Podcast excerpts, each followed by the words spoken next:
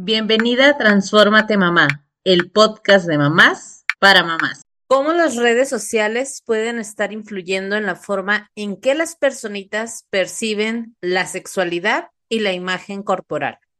Hola mamás increíbles, este episodio es el 110 del podcast de Transfórmate Mamá, el podcast de mamás para mamás, que te impulsa a ser la mejor versión de ti misma y antes de sumergirnos en el contenido de hoy, necesito de tu ayuda para llegar a más y más mamás como tú. Comparte este episodio en tus grupos, con tus amigas y con todas las mamis que conoces. Además, sígueme en Instagram y TikTok y mantente al tanto de todas nuestras novedades. No olvides activar la campanita para no perderte ninguno de los emocionantes episodios que compartiremos juntas. Acompáñame y formemos juntas esta comunidad fuerte y solidaria. Vamos a comenzar. Le estaba sacando este tema, seamos sinceras. No es del todo fácil hablarlo y definitivamente podemos tener maneras diferentes de pensar con respecto al tema de acuerdo a nuestra experiencia, nuestros valores y las creencias. Sin embargo, me gustaría que juntas exploremos la complejidad de la hipersexualización en las infancias, su conexión con las redes sociales y algunas estrategias de cómo más podemos implementar para proteger a nuestras personitas de este mundo digital. Estoy aquí para ofrecerte información, compartirte diferentes perspectivas y proporcionar estrategias prácticas. Ten la mente abierta a escuchar con empatía y a realizar tus propias investigaciones. La diversidad de opinión enriquece nuestra comprensión colectiva y juntas podemos construir un espacio donde todas se sientan escuchadas y respetadas.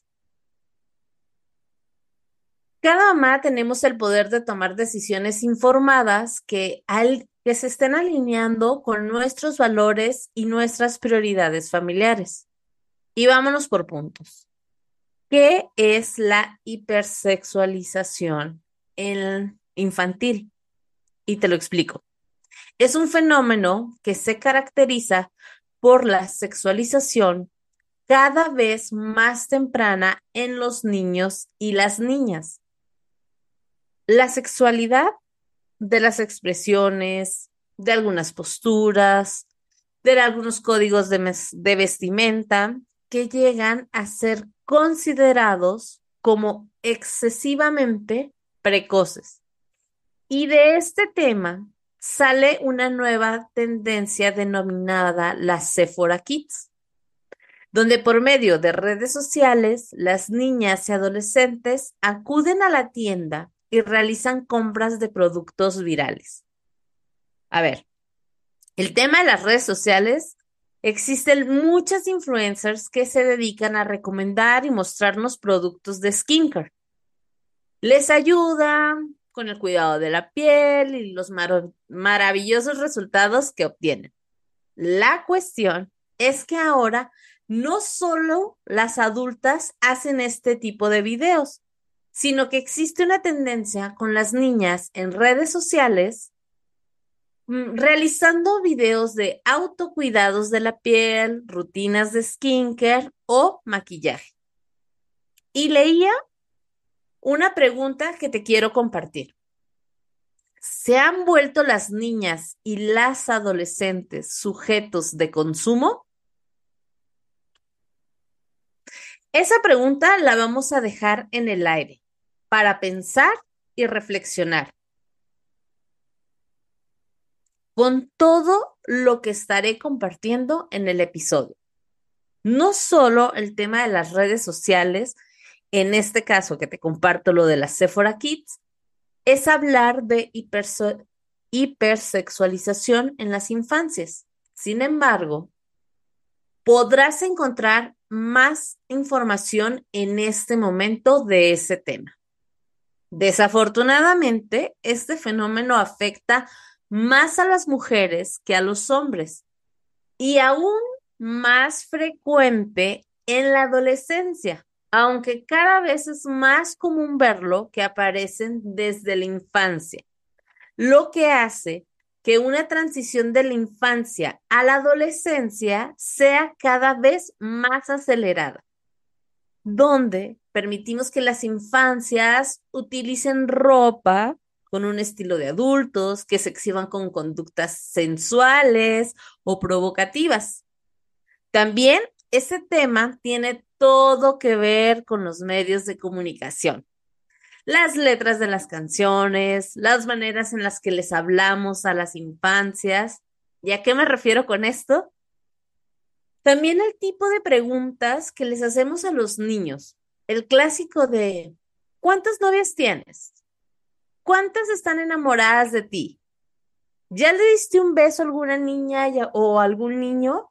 Dependiendo las edades, puede ser que sean niños súper chiquitos que les estamos hablando de este tema. Cabe mencionar, los niños pueden antes de los seis años, como en esta edad del preescolar, mostrar interés y decir cosas como que una compañera o un compañero de, de preescolar es su novia o su novio. Sin embargo, la manera en que el menor lo percibe no es igual como lo percibimos nosotros, los adultos. La connotación que le damos nosotros puede ser diferente. Antes de los tres años, las mamás y los papás solemos ser la figura de apego más importante para los, para los niños, para las personitas. Sin embargo, no se trata de prohibir esas palabras, simplemente es acompañar y mostrarles el camino del uso de esas palabras. ¿Cuáles son algunas de las causas de la hipersexualidad en la infancia? Y aquí te voy a compartir algunos puntos a considerar. Número uno, los modelos a seguir lo que consumen o miran las infancias, las adolescencias, son modelos a seguir. No solo nosotros como mamás, sino también lo que encuentran en redes sociales, en programas, las series, las películas, se muestran de repente versiones idealizadas y estereotipadas de la belleza, lo que significa la masculinidad y la feminidad. Otro de los aspectos es la vestimenta y los productos. En el que actualmente la ropa de las infancias esté imitando la moda de los adultos contribuye a la hipersexualización, ya que de alguna manera sugiere que la apariencia física es un factor importante incluso en la infancia. En este punto encontré un dato publicado antes de la pandemia, donde se hace una mención que alrededor de 7.8% de la población mundial sufría algún tipo de desorden alimenticio, los cuales lo comenzaban a desarrollar entre los 12 y los 25 años. Las infancias y las adolescencias tratan de alcanzar una belleza idealizada la exposición a contenido inapropiado son otros de los puntos que pueden estar fomentando la hipersexualización en los niños. ¿A qué me refiero con esto? En ocasiones, la falta de restricciones en la exposición a contenidos puede contribuir a una percepción de la sexualidad. Cabe mencionar la importancia de la supervisión parental activa, la educación digital y la promoción de una autoestima en las infancias es fundamental. Y en este punto de la exposición a contenidos inapropiados, me lleva a tocar de nuevo el tema de las redes sociales. Estas plataformas, que si bien es cierto, nos ayudan a conectar con otras personas, también provocan que las infancias y las adolescentes y las adolescentes estén expuestos a una amplia gama de influencia y hasta nosotros como adultos. Por ejemplo, el uso de filtros y la edición de las imágenes. Y no me refiero a los filtros de los gatitos, perritos o caras chistosas, sino de todas estas herramientas para editar donde pueden distorsionar la percepción de la realidad. Y te invito a que abras la cámara de tu celular. Hagas la prueba. Ve a la sección de ajustes de la cámara y normalmente tiene el ajuste de filtros y el de rostro, donde suaviza las facciones. Puedes modificar el tono, la mandíbula, los ojos. Y cuando quitamos esos filtros, hasta para nosotros es difícil mostrar o mostrarnos en muchas ocasiones fotos en redes sociales sin filtros. ¡Ay, qué difícil de repente! Los cuales en la infancia y en la adolescencia pueden estar también distorsionando la percepción de la realidad, de cómo se ven ellos, de cómo los perciben a ellos. Otro de los puntos que favorece el tema de la hipersexualización en las infancias son las comparaciones constantes. En otros episodios hemos hablado de las consecuencias de comparar a nuestras personitas o a nuestros infantes, adolescentes, pero ¿qué pasa en el tema, por ejemplo, en redes sociales? Donde constantemente nos podemos estar comparando con los demás por la cantidad de likes que nos dan en nuestras fotos, por la cantidad de comentarios que nos hacen, por la cantidad de seguidores que tenemos.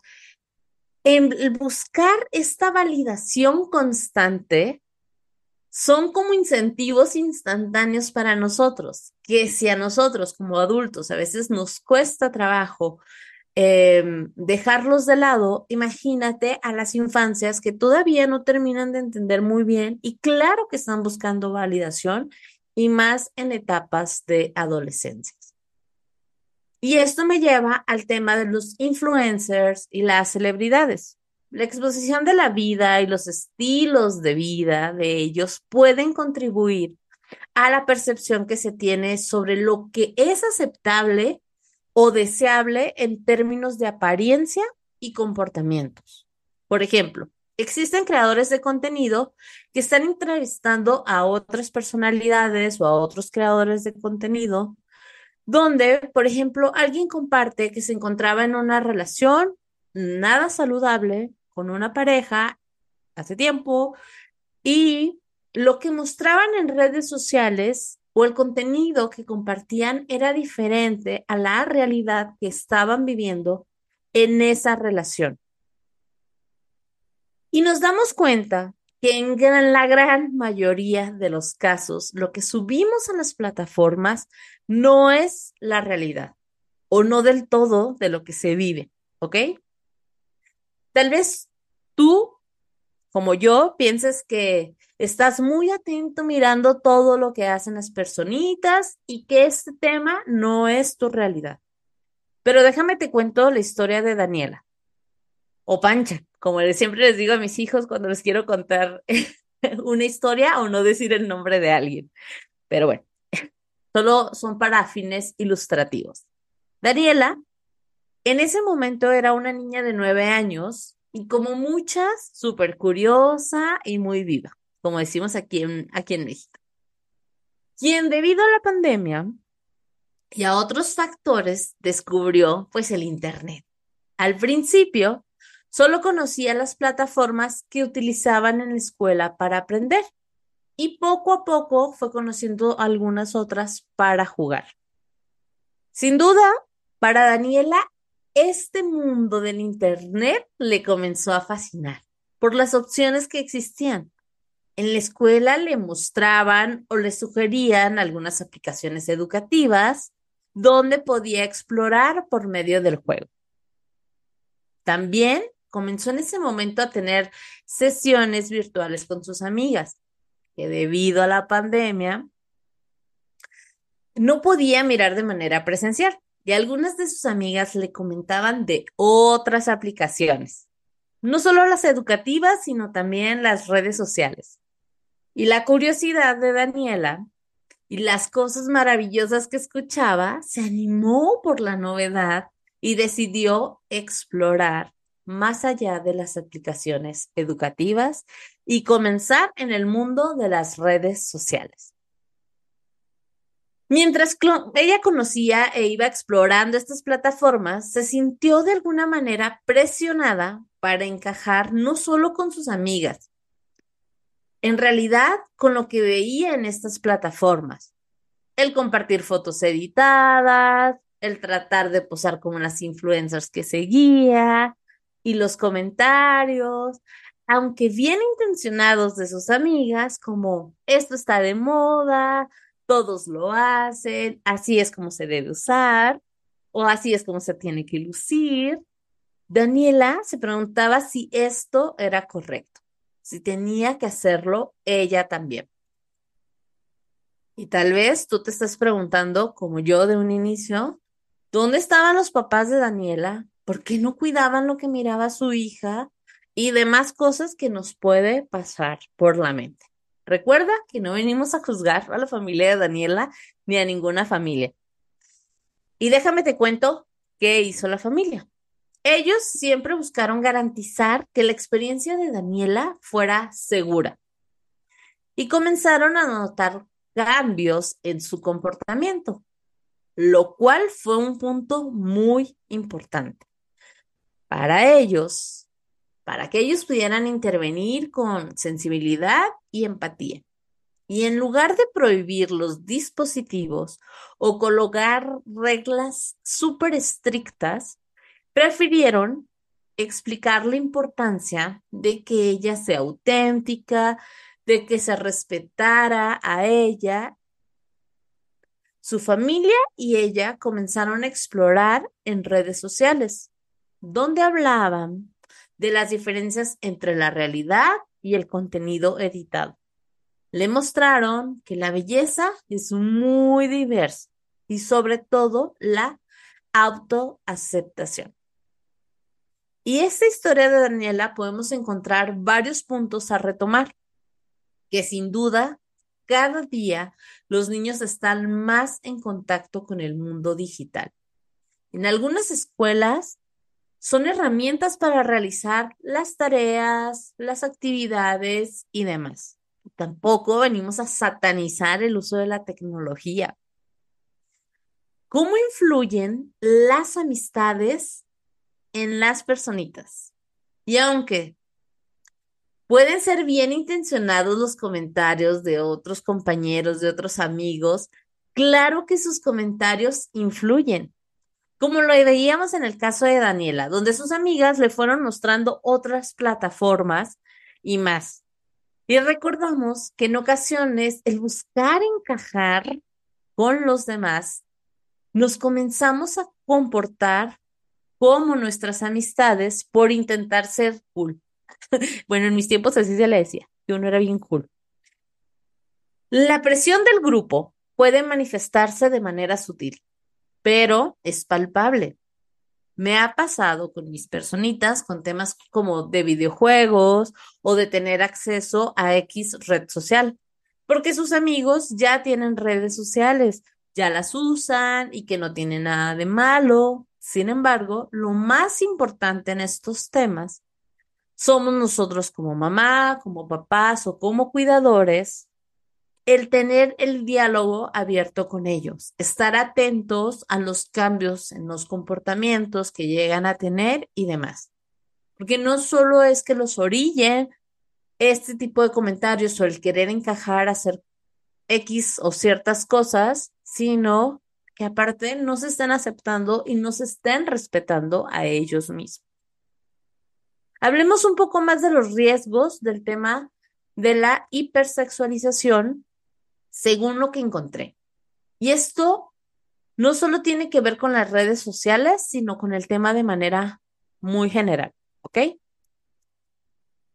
Eh, los riesgos que causa es la acentuación de los estereotipos o los roles de género. Esa fragilidad y esa vulnerabilidad en los niños, frustración, problemas de autoestima, trastornos depresivos y ansiedad, trastornos de conducta alimentaria, la visión violenta o acentuada en la sexualidad, así como una violencia machista. Y te comparto un dato que encontré, según la página del Gobierno de México, se estima que de cada una de cada diez mujeres entre los 12 y los 17 años ha recibido mensajes o videos sexuales o amenazas en Internet y que el 3.8 de las adolescentes les han publicado información íntima o falsa en redes sociales.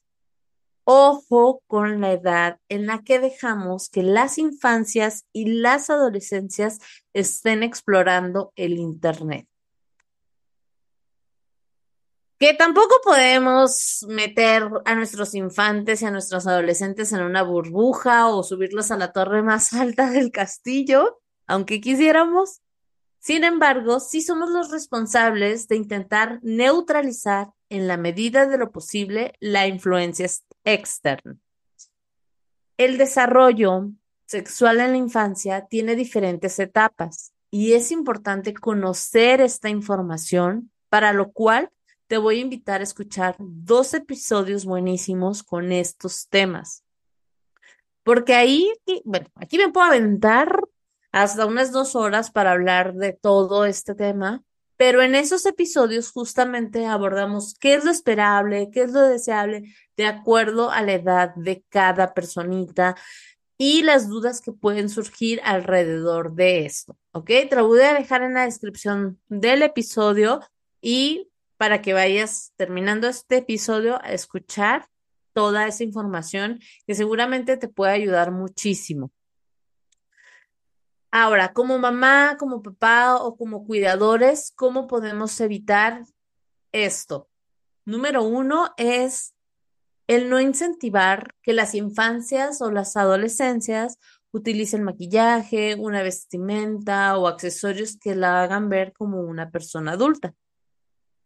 También el preguntarles si tienen novio o novia o decirles que deben siempre verse muy bonitas o muy guapos, debemos de evitarlo si queremos evitar el tema de la hipersexualización en las infancias. Nada de besarlos en la boca, nada de obligarlos a que saluden a las personas de beso y abrazo cuando ellos no se sienten cómodos. Hay que permitirles saludar, buenos días, buenas tardes, buenas noches, dependiendo del caso, pero sí cuidar muchísimo la manera en, que tenemos estos acercamientos con las infancias, ¿ok? Tenemos que evitar fomentar expresiones o bailes con movimientos sexuales. Nada de que ellos bailando el perreo y el reggaetón intenso. No es necesario, no lo necesitan, pónganles otras cosas de acuerdo a su edad. ¿Lo van a escuchar? Seguramente sí, en alguna ocasión hay cosas que no vamos a poder controlar, pero lo que nosotros, lo que esté dentro de nuestro marco de control, sí hay que cuidarlo, sí es importante. ¿Ok? Eh, les digo, me queda claro que no podemos prohibir el acceso por completo a Internet o a las redes sociales. Y esto va a variar de acuerdo a las edades, pero sí debemos supervisar. Dentro de las estrategias en el mundo digital que podemos colocar es establecer tiempos límites en el uso de los dispositivos, pudiendo equilibrar el acceso en línea con otras actividades. De igual manera, instalar y configurar herramientas de control parental para estar monitoreando y filtrar el contenido al que las personitas y los adolescentes pueden acceder en línea. Esto va de la mano con mantener conversaciones regulares con ellos sobre su experiencia en línea, preguntarles sobre las nuevas plataformas, qué interacciones tienen, escucharlos y ver en qué se interesan. De repente, no estamos tan abiertos a escuchar lo que ellos tienen que decirnos. Tal vez están contando de un juego, un videojuego que tú ni idea tienes ni cómo se juega ni qué se hace, pero cuando nosotros estamos atentos a escuchar, a querer aprender también de ellos, a permitirles que nos cuenten su experiencia, con estas plataformas estamos ayudando a abrir un canal de comunicación para que ellos se acerquen cuando también tengan una duda o una inquietud. No esperemos que ellos vengan y nos cuenten o abran este foro cuando nosotros no lo estamos permitiendo de entrada. La hipersexualización de la infancia es un fenómeno complejo que se manifiesta en línea y fuera de línea, afectando la percepción y el desarrollo saludable de las infancias. Las redes sociales, los medios de comunicación desempeñan un papel significativo al exponer imágenes y mensajes más allá del nivel de la madurez de las infancias y las adolescencias así como la presión en los grupos y la búsqueda de la validación pueden influir en la forma en que los niños se miran a sí mismos.